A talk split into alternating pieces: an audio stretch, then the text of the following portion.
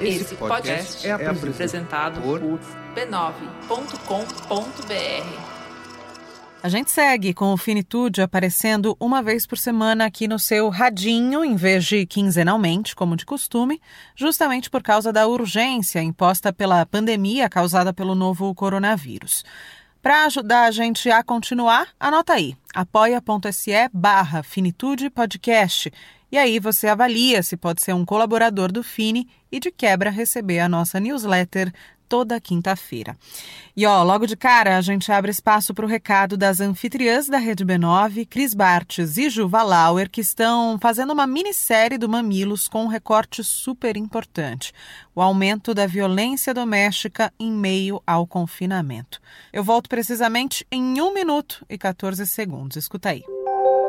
Era uma vez, em um reino menos distante do que a gente imagina, uma história mais comum do que a gente gostaria. Um lado aterrador desse confinamento é que aumentaram os casos de violência doméstica. Só no Paraná, o aumento foi de 20% e no Rio de Janeiro, 50%. Não é só na quarentena. Infelizmente, manchetes como essas ainda estampam os jornais quase todos os dias. Mais de 500 mulheres são agredidas por hora no Brasil. Na luta para combater a violência contra a mulher, o Mamilos, com apoio da Natura, lança agora a minissérie Era uma Vez. Em cinco capítulos, juntas e juntos, a gente vai refletir sobre como trilhar caminhos para escapar desse triste conto da violência doméstica, que quase nunca é acompanhado de um felizes para sempre. Todos os episódios da minissérie Era uma Vez já estão disponíveis para download no feed do Mamilos, no seu agregador de podcast favorito. Escute agora.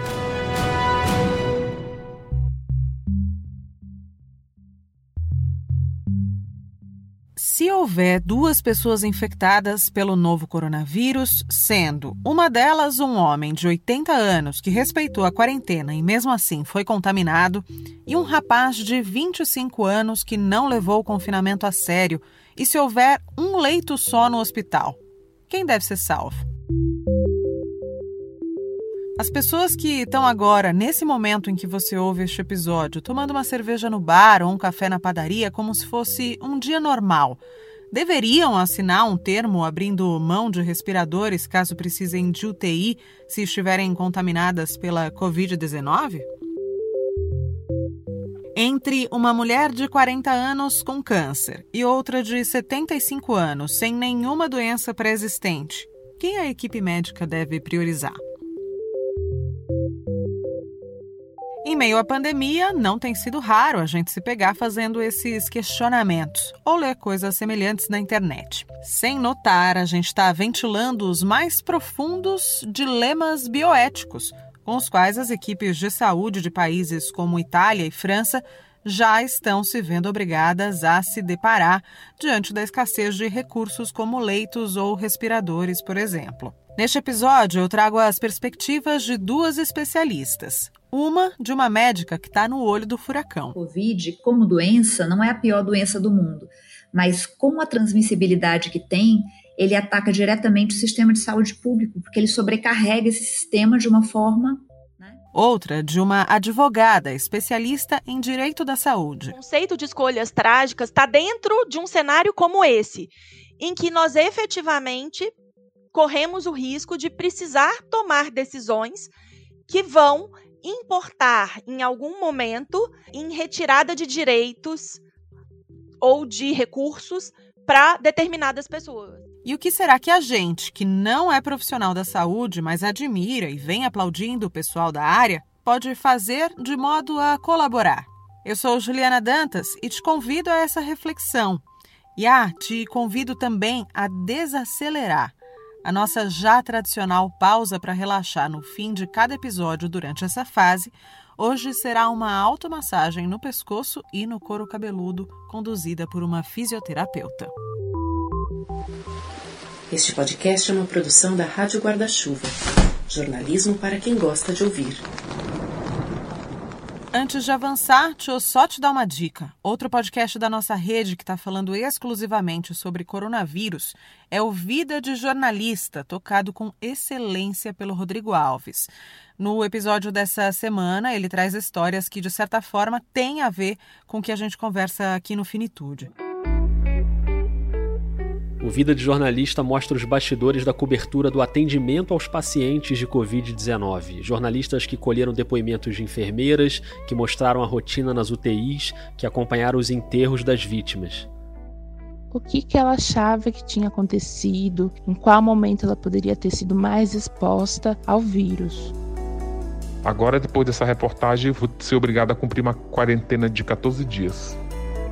E eu também fico com medo, eu tenho medo de me contaminar, de ficar doente. Eu tô louca para ouvir, então fica a minha recomendação para você também. Vida de Jornalista com Rodrigo Alves, toda quarta-feira, no seu tocador de podcasts preferido. Eu trabalho na sala de emergência e na unidade crítica. Então, eu faço o primeiro atendimento dos pacientes. Então, eu recebi vários pacientes entubados, em estado grave. A gente teve que fazer vários recursos bem avançados para para cuidar dele. Emergencista, intensivista, especialista em pneumologia e com formação em cuidados paliativos. A médica Sabrina Correa está na linha de frente do Hospital das Clínicas, mas fala com a gente hoje não em nome da instituição, mas pelo próprio trabalho. Formada há 20 anos, cuidar de pacientes graves é algo com que está acostumada, mas não anestesiada.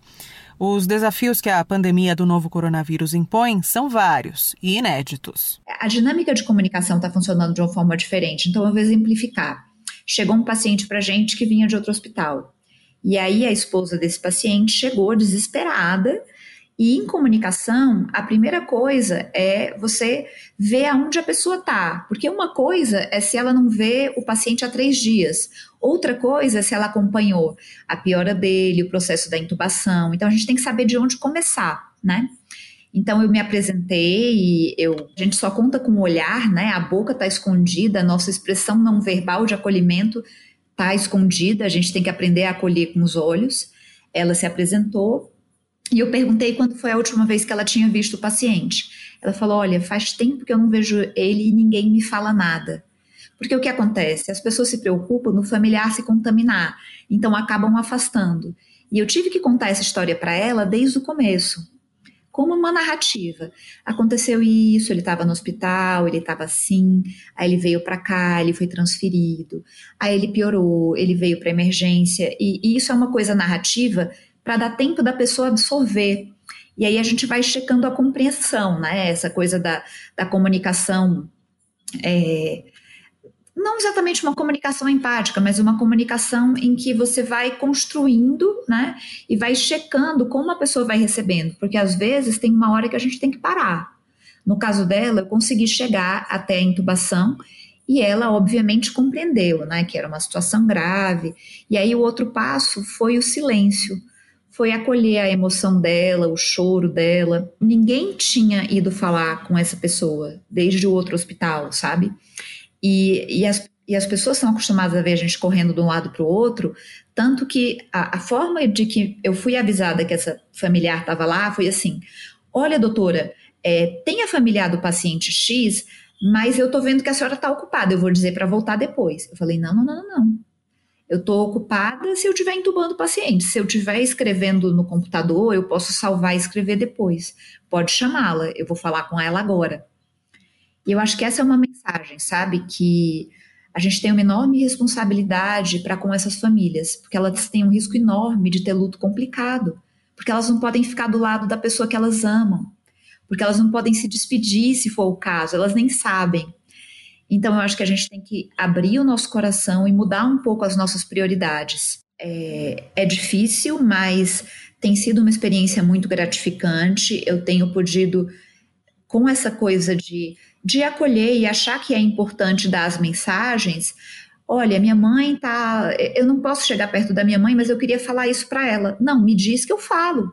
Aí eu chego lá do, do lado do leito da doente, com a minha proteção que eu tenho, eu falo: olha, sua filha está dizendo isso. Ou ela fala da porta da sala, sabe? A gente permitir esses momentos de troca a, a filha entregar uma carta para a mãe, da forma que for.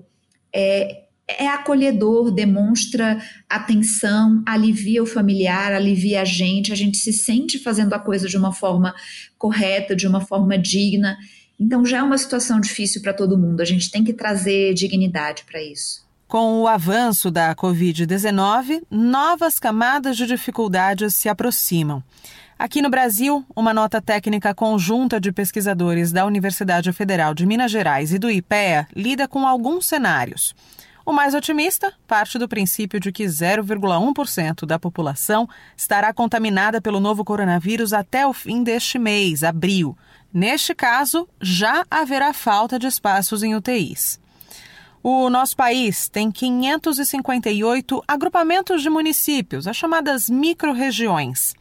53% delas ficarão sobrecarregadas se 1% dos brasileiros for infectado. Em março, a agência pública fez um levantamento que mostra que a proporção de leitos de UTI e habitantes aqui no Brasil segue a base recomendada pela Organização Mundial da Saúde. Só que a distribuição desses recursos é desigual.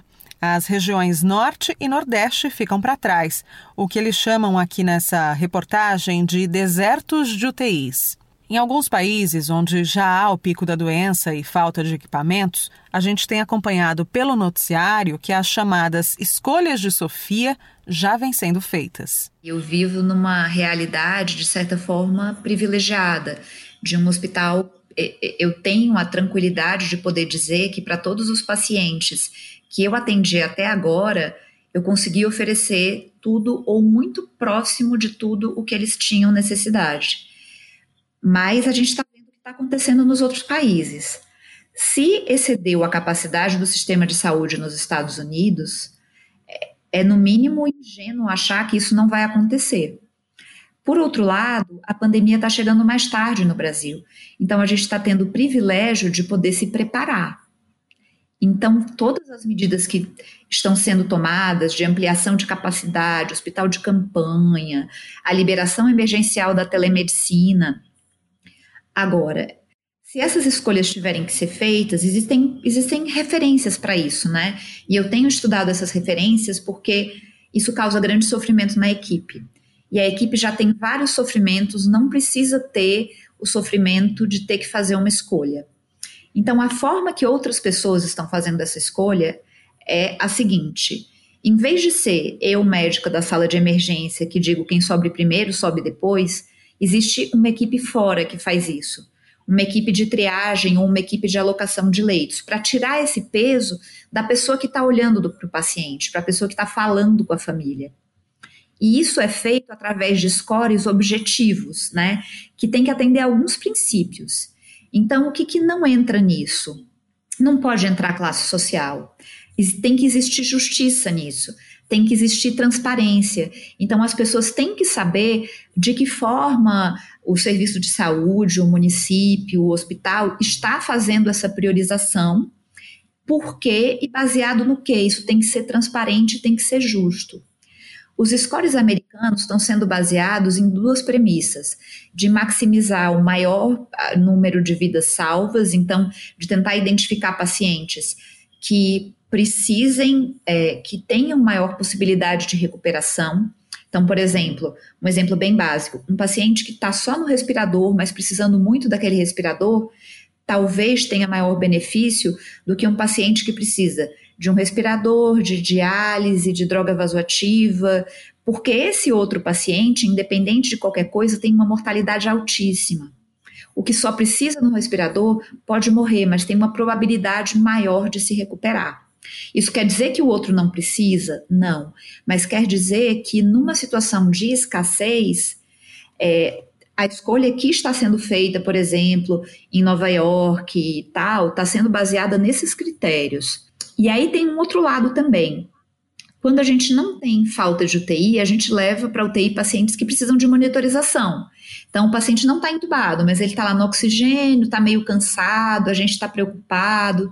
Esse paciente que também talvez é, seja muito leve é, ou não tão grave, ele também não vai ser a prioridade. Vai ser a prioridade aquele que precisa de um suporte orgânico para poder viver. Então, esses outros pacientes a gente manejaria numa semi-intensiva ou manejaria numa enfermaria. É, esses pacientes que a gente geralmente leva para UTI, porque a monitorização se melhorou da alta, talvez a gente não consiga levar também. E agora eu abro espaço aqui na conversa para incluir a Luciana Dadalto, que já falou aqui com a gente no episódio sobre testamento vital, tema de que é justamente a maior especialista no Brasil. E já já a gente vai voltar a abordar mais um tiquinho sobre isso, porque tem tudo a ver com esse momento que a gente está vivendo. A Luciana Dadalto é advogada com foco em direito da saúde. Acho que nós, brasileiros, a gente tem uma vantagem é, em relação aos países europeus e a própria China, porque nós estamos um pouco atrás na curva. Né? Na curva não é só na, na, na chamada curva da epidemiologia, não, mas na curva dos acontecimentos. Então a gente está tendo a oportunidade de ver os dilemas e os problemas dos outros países e se antecipar a eles. Então, o que é preciso nesse momento é que a gente consiga tentando meio que tentar consertar o carro andando, mas a gente precisa começar a prever e a se antever no pensamento sobre esses problemas e dilemas que a gente já sabe que tem um grande potencial de aparecer. E na sua leitura, a gente está aproveitando essa, entre aspas, vantagem? Olha, eu acho que essa semana as coisas começaram a ficar mais claras é, para os atores. E eu começo sim a ver um movimento de preocupação sobre essas questões bioéticas. Mas, por outro lado, e só para né, te dar um exemplo, eu tenho enviado é, alguns artigos científicos para revistas brasileiras que estão aceitando é, artigos para publicação rápida por conta do Covid. E a resposta que eu tenho recebido dessas revistas é que a discussão bioética nesse momento não é prioridade. Então, nós estamos muito preocupados ainda, e não sem razão, né? A gente está muito preocupado em pesquisas ou em algo que nos diga como parar o vírus, né? Uma vacina, um remédio, o que fazer para ninguém mais ter coronavírus. E a gente está esquecendo que até que se descubra essa solução, é, a gente precisa lidar com o coronavírus e com todas as questões que estão por detrás dele. A resposta que mais se adequa a cada sociedade tem que ser construída por essa sociedade. Mas a gente já sabe alguns pressupostos que são inerentes às discussões da bioética. E um deles é, por exemplo, a não discriminação a gente não discrimina na bioética e a gente não julga valores. E aí, quando eu falo de valores, eu falo de valores morais e valores religiosos. A bioética não impõe nada a ninguém. Ela tenta equacionar diferentes interesses. Então, por exemplo, nesse seu exemplo que você deu sobre a questão da idade, né, de um senhor que respeitou o isolamento e um jovem que não respeitou. Existem algumas pessoas que defendem, que foi, por exemplo, o critério usado na Itália, que, o, é, que a gente só tem que usar o critério de idade. Então, passou de 80 anos ou passou de 70 anos, a gente não vai destinar recurso. Esse não é o melhor critério sob o ponto de vista da bioética, porque ele é um critério discriminatório. Ele não leva em conta outros fatores, como, por exemplo, o fato desse senhor ter respeitado a quarentena e de nós termos pessoas mais jovens que não respeitaram e que, portanto, não pensaram na coletividade. Né? Uma outra questão puramente bioética que a gente precisa tratar e que aí é muito específico do Brasil e de países pobres é a questão das populações vulneráveis, né? Como que a gente faz para proteger a população da favela, os indígenas, a população de rua, mulheres, porque a gente sabe que é, a gente hoje está com um alto índice de violência doméstica, a violência está aumentando. Então, como proteger as mulheres nesse momento? Como proteger as crianças? Enfim, a gente tem uma população vulnerável que não está sendo olhada e as atuações para que se olhe para essas populações vulneráveis estão partindo muito mais do setor privado, né, de organizações é, da própria sociedade do que propriamente do governo. O Finitude perguntou para o Conselho Federal de Medicina e para o Ministério da Saúde se algum documento com definições de parâmetros aplicados à realidade brasileira está sendo redigido. Mas até o fechamento desse episódio, na segunda noite, véspera da publicação, não veio resposta de nenhuma das duas entidades. O que a gente percebe né, nos modelos, nos países em que já está acontecendo as questões mais complexas, é primeiro uma, um problema real de alocação de recursos, né? Nós temos um recurso que é finito, leito de UTI, respirador, um monte de outros aparelhos. Então, a gente sabe que em algum momento, se a nossa curva se aproximar da curva desses países, vai faltar recurso de saúde.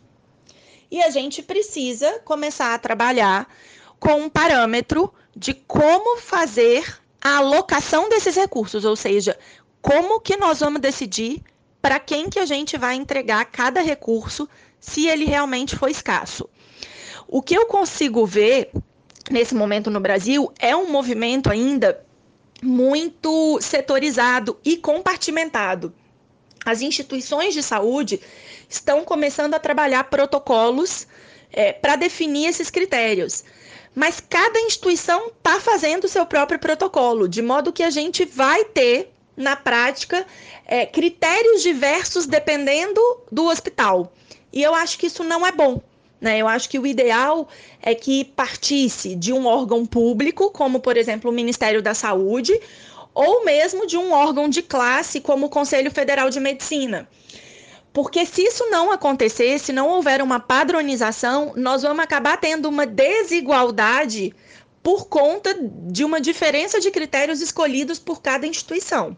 E se a gente pensar num país do tamanho do nosso, para mim é muito claro que nós, se a gente não tiver nada oficial que valha para todo o país, nós vamos ter diferença de critérios de alocação de recurso não entre cidades ou estados, mas entre hospitais dentro da mesma cidade. Bom, a Sabrina Correia disponibilizou para gente uma carta da Associação de Medicina Intensiva Brasileira, que traz os princípios de triagem em situações de catástrofes e as particularidades da pandemia causada pela Covid-19.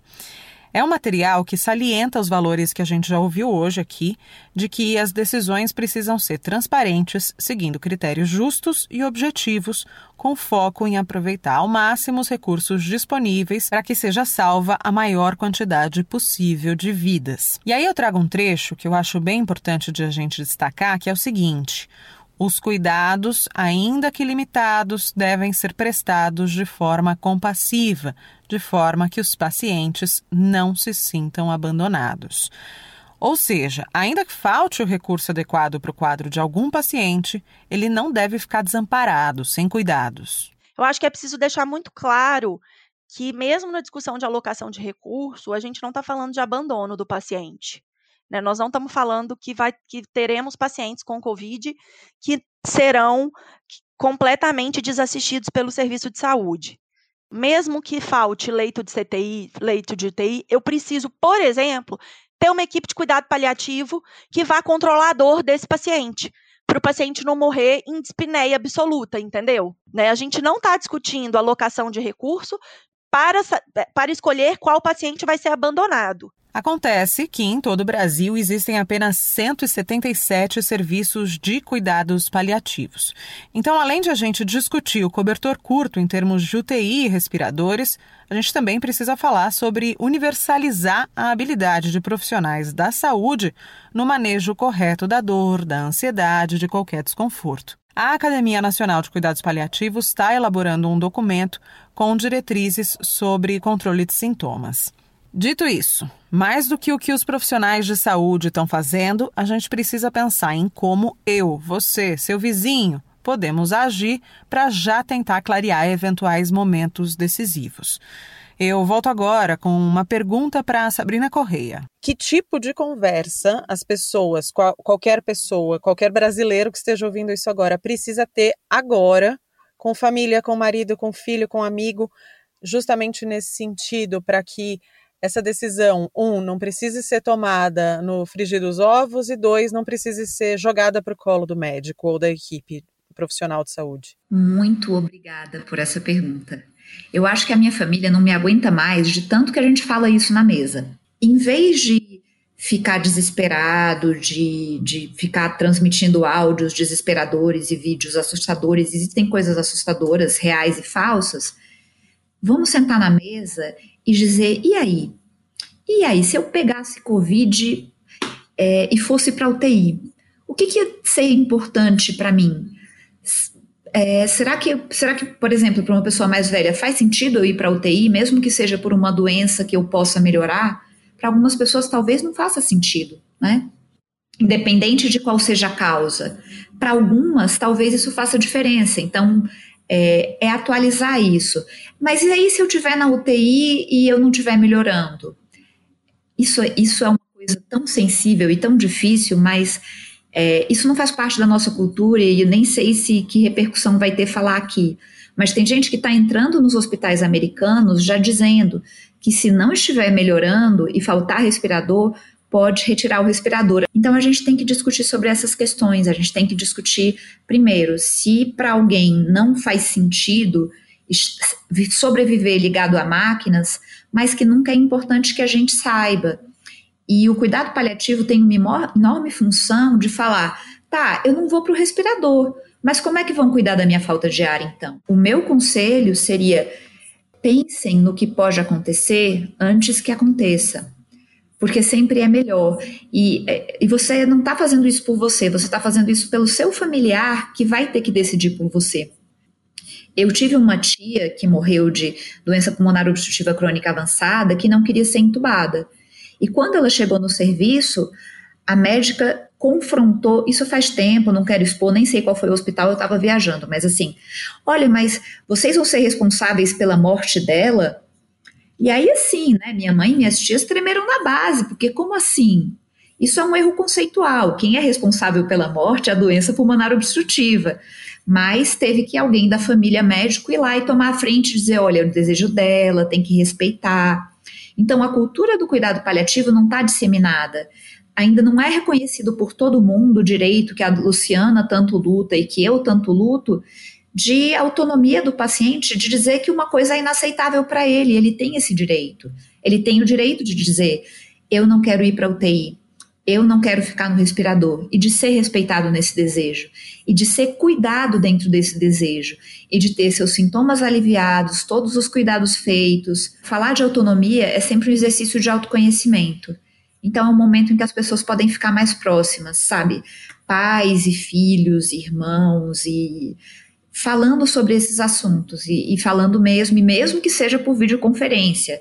Você está aqui porque você está com medo de contaminar o seu pai idoso, conversem sobre isso. A Sabrina é uma das apresentadoras do Palicast, da ANCP, ao lado da também paliativista Cláudia Inhaia. Para quem quiser se aprofundar nesses temas, vale acompanhar a sequência que elas têm levado ao ar. Inclusive, nos próximos dias vai sair um episódio em que as duas conversam com uma enfermeira que atua na Itália, que eu quero bastante ouvir. Mas vamos continuar ilustrando os caminhos que podem ser trilhados para ter uma conversa de qualidade sobre as nossas escolhas. Então, vamos falar de uma situação que não tem escassez de recurso.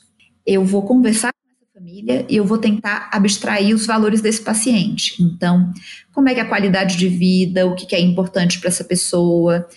Porque, para algumas pessoas, por exemplo, a independência é muito importante. Uma situação de dependência física seria inaceitável.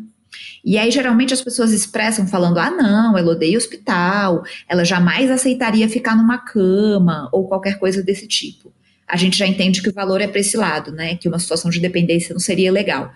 Por outro lado, tem gente que fala: nossa, ela queria muito ver a netinha nascer, olha, é, o, não sei quem vai se, vai se formar, ou então não, para ela a coisa mais importante é estar junto da família. E geralmente essa balança pende entre as duas coisas. Por quê? Quando o idoso entra para terapia intensiva, muitas vezes ele não volta a ser exatamente do jeito que era. Às vezes é uma situação de dependência que algumas pessoas julgam que não é compatível com qualidade de vida e que outras julgam que sim, se elas conseguirem manter o contato familiar, né? Então a gente traz esses valores e dá para fazer isso em 15 minutos, se você conseguir fazer da forma correta. E aí você, dentro da sua cabeça, define esse plano, onde quer chegar. Trazendo esses valores, eu consigo entender é, qual é o melhor plano individualizado para esse meu paciente de 80 anos. E não é tudo ou nada.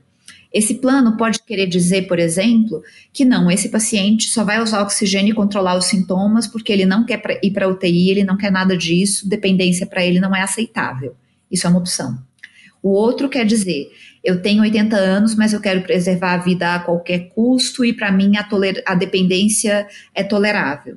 Isso é uma outra decisão tão aceitável quanto a primeira.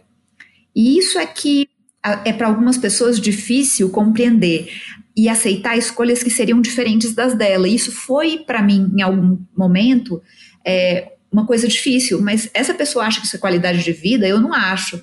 Mas o que eu não acho não importa, as pessoas são diferentes. E a função do paliativista é ser isso, é ser essa página em branco e acolher e trazer. Pode ser que uma pessoa, e a maioria faz isso, talvez opte pelo caminho do meio. Não, eu aceito é, ser entubado, ir para o respirador, mas se eu não estiver melhorando, eu não quero que isso se prolongue. E aí a gente documenta e a gente pode fazer o que a gente chama de trial de UTI ou de tentativa mesmo, né? Porque é, a estubação paliativa e a retirada de medidas que não são mais adequadas ou que não trazem benefício para o paciente é ética, é legal e pode ser feita quando a família e o paciente têm esse entendimento. E isso é mais tranquilo ainda quando isso foi determinado previamente. De volta a Luciana Dadalto. Eu acho que o maior presente que nós, sociedade civil, podemos dar para os profissionais de saúde que estão ali na linha de frente é pensar que nós podemos ser os pacientes desses profissionais amanhã.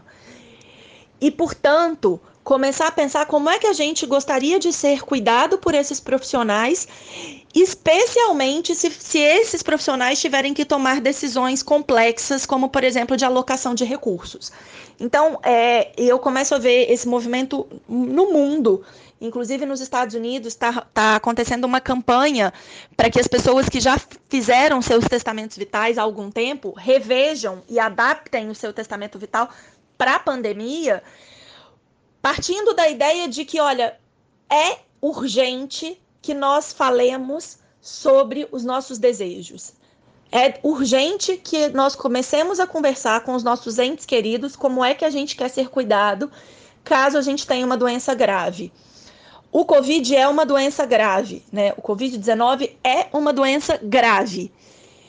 Então, nós não podemos mais esconder para debaixo do tapete que doenças graves fazem parte da nossa realidade. Por isso, acho que o que nós precisamos agora fazer é tá todo mundo conversando sobre Covid em casa, né? Conversa sobre o Covid, sobre a perspectiva política, sobre a perspectiva dos profissionais de saúde. Eu acho que a gente precisa começar a se perguntar: e aí, pai, mãe, marido, filho, se você tiver Covid, como é que você quer ser cuidado? Me conta. Eu preciso saber para eu tentar respeitar a sua vontade. A gente precisa fazer essas perguntas sinceras.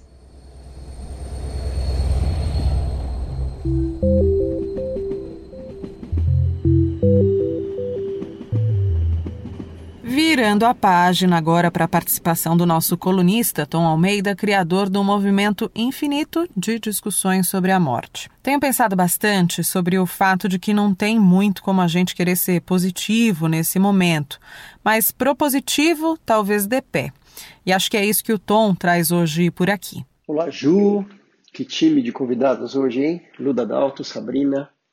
Sejam super bem-vindas. É delícia ter vocês aqui. Frequentemente, associamos o desconforto a uma má notícia, mas para os praticantes e guerreiros espirituais, pessoas que têm um certo apetite em saber o que é verdade, sentimentos como desapontamentos, embaraço, irritação, mágoa, raiva, ciúmes e medo, ao invés de más notícias, são na verdade momentos que nos ensinam onde estamos presos. Eles nos ensinam a nos animar debruçar nesses sentimentos, quando na verdade tudo o que preferiríamos seria nos entregar para o colapso ou nos afastar. Esses sentimentos são como mensageiros que nos mostram, com uma clareza aterrorizante, exatamente onde estamos presos. E este exato momento é o perfeito professor. E sorte a nossa, porque está sempre com a gente, não importa onde estivermos. Esse trecho ele abre o capítulo chamado Este exato momento é o perfeito professor. Eu traduzi aqui de uma forma totalmente livre, eu, ganhei, eu tenho esse livro em inglês, é, o livro chama When Things Fall Apart, que em português ele se chama Quando Tudo Se Desfaz, da Pema Chodron, que é uma budista americana super séria. Esse livro eu me lembro, eu ganhei de um amigo queridíssimo meu, David, é, e ele me deu quando a minha mãe morreu. É, e para mim é um livro de cabeceira, e acho que esse momento que a gente está vivendo agora, ele me parece perfeito, né? quando tudo se desfaz, com tantas incertezas e tantos medos. É, e esse momento está demandando demais da gente. Está é, demandando a gente olhar para a possibilidade real da nossa finitude. Não tem mais como não olhar né, para isso. E a cada dia isso é cada vez, né, a cada dia é muito mais real o que está acontecendo. Antes era aquela sensação, sensação né, lá na China é na Itália, é lá nos Estados Unidos, ou no noticiário, ou só dos brasileiros que viajaram, é, mas ainda não era comigo. Mas isso começou a mudar. Eu acho que já tem as pessoas mais próximas vivendo isso, né? As histórias estão chegando, talvez assim nessa versão, o tio de um amigo do vizinho, ou então o tio de um amigo, ou então meu tio, é real existe uma possibilidade muito forte que as nossas vidas elas já estão sendo impactadas por tantas perdas, mas que elas sejam impactadas por perdas significativas das pessoas que a gente ama. E como é que a gente pode usar esses sentimentos que estão emergindo como professores, como é o convite que a Prima Chagra faz?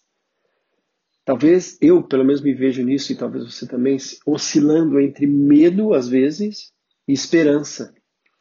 É, e de uma certa forma esses sentimentos são fantasiosos, que a gente não está olhando para a realidade. É, esses sentimentos nos fazem fugir do que, que é real.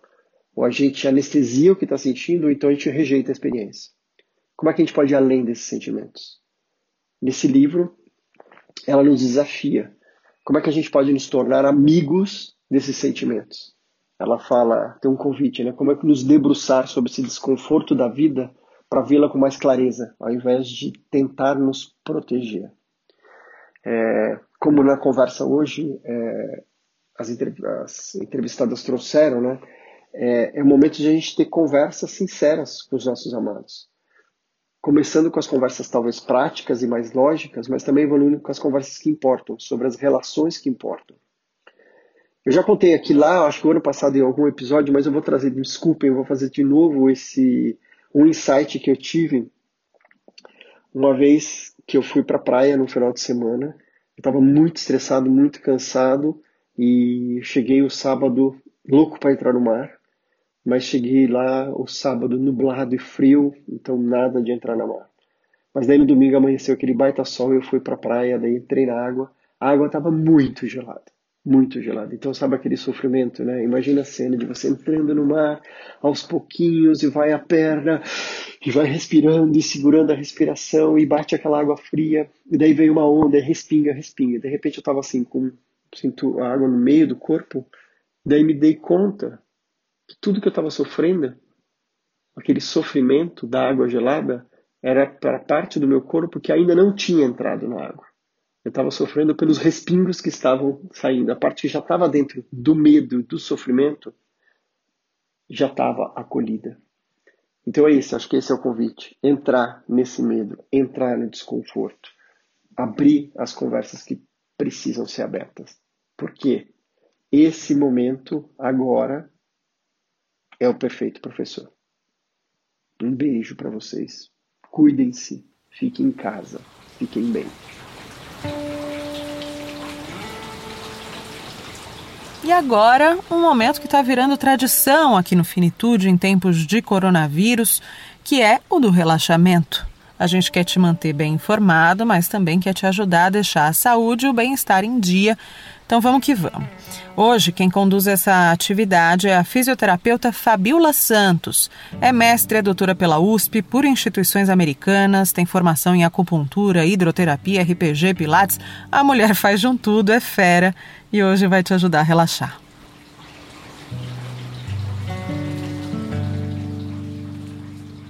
Oi, pessoal. A gente vai trabalhar hoje com uma massagem no pescoço, uma massagem suave, gostosa. E por que fazer essa massagem? Porque essa massagem ela traz relaxamento, ela diminui a nossa ansiedade, o nosso estresse. Então, nesse momento que a gente está passando, é muito importante a gente promover esse autocuidado. Então, para começar, eu quero que vocês esfreguem uma mão contra a outra, tá? Vai esfregando, não precisa de creme, não precisa de nada. Relaxa os ombros, sente sua mão aquecer, porque sua mão estando quentinha, a hora que você for tocar na sua pele, você vai ter a sensação de relaxamento, de aconchego, tá? Sentiu esquentar? Para e vamos lá colocar no pescoço, tá? Você vai encostar no seu pescoço da seguinte forma: os quatro dedos da sua mão direita e da sua mão esquerda, eles devem ficar ao lado da sua coluna cervical, do seu pescoço, tá? Então a coluna fica no meio dos dedos. O polegar, né, os polegares, eles ficam apoiados aqui no seu trapézio. Essa é a musculatura logo abaixo do seu pescoço. Então, com esses quatro dedos, vocês vão em círculo, tá? E massageando bem devagar.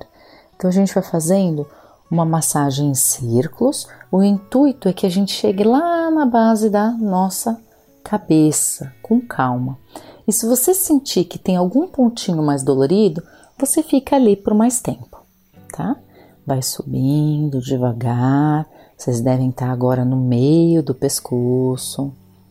Vai subindo até a base da cabeça. Aí chegaram na base. Essa região é uma região muito tensa, porque tem muitos músculos que se inserem aqui, tá? Então a gente vai fazer o que? A gente vai pegar os nossos polegares na base da cabeça e vamos fazer movimentos em círculos. Vocês vão sentir que é uma região mais rígida, porque é o osso da cabeça, tá? Do nosso crânio. Então você vai massagear lá em círculo com seus polegares, enquanto seus outros dedos vão estar no seu couro cabeludo. Tudo de forma gentil.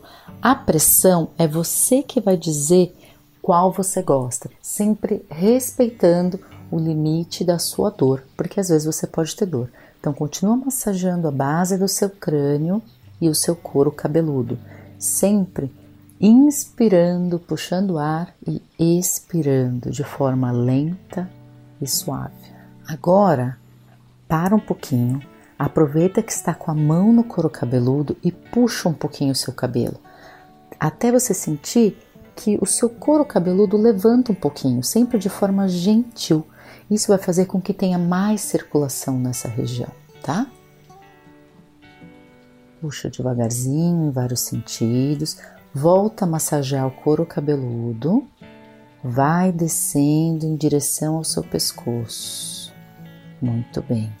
Agora eu quero que você, com uma mão só, pegue o seu pescoço, que você puxa a pele que está ali no seu pescoço você vai sentir uma dorzinha. Por quê? Porque está tudo preso. E enquanto você segura essa pele que você puxou, mova a cabeça de um lado para o outro, como se você dissesse um não. Três vezes. Agora continue mantendo a pele na sua mão e faça para cima e para baixo. Como se você dissesse um sim três vezes. Solta e faz movimento circular com a sua cabeça. Três vezes para a direita, três vezes para a esquerda. Como está o seu pescoço agora? Mais leve? Mais suave? Mais tranquilo? E para a gente terminar, eu quero que você incline a sua cabeça para a esquerda e com a ponta dos dedos dê batidinha na lateral do seu pescoço, tá? Até o seu ombro sobe e desce três vezes. bem suave, com o punho bem solto. Agora, incline a cabeça para o lado direito e com a sua mão do outro lado você vai o quê? Dar batidinhas com a ponta dos dedos também. Sobe e desce três vezes. Para e sente como tá o seu pescoço agora. Como que tá a sua circulação, a sua respiração. Lembre-se que massagem não é luxo, é cuidado. Coloque em prática. Tenta fazer isso pelo menos uma vez por semana. E qualquer coisa, é só me procurar. Obrigada, Juliana. Obrigada, equipe. E que vocês possam ter um dia com essa massagem mais alegre e produtivo.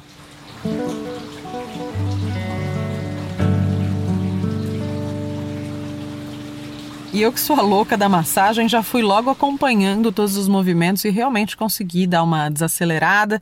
Espero que tenha funcionado para você também. Se quiser acompanhar a doutora Fabiola Santos nas redes, o Instagram é o Fabi Físio, Físio com PH.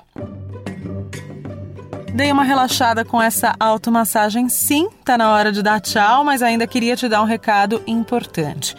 A agência Lupa, que foi a primeira agência de notícias do Brasil a se especializar em checagem de fatos, está produzindo e distribuindo gratuitamente aos profissionais, entidades e associações médicas e de saúde conteúdos verificados, checados tintim por tintim sobre o novo coronavírus. Basta se inscrever num formulário bem simples e passar a receber todo esse material. O link está lá no nosso Twitter, que é o podcast Finitude, mas eu estou deixando também na descrição do episódio para quem quiser clicar direto lá.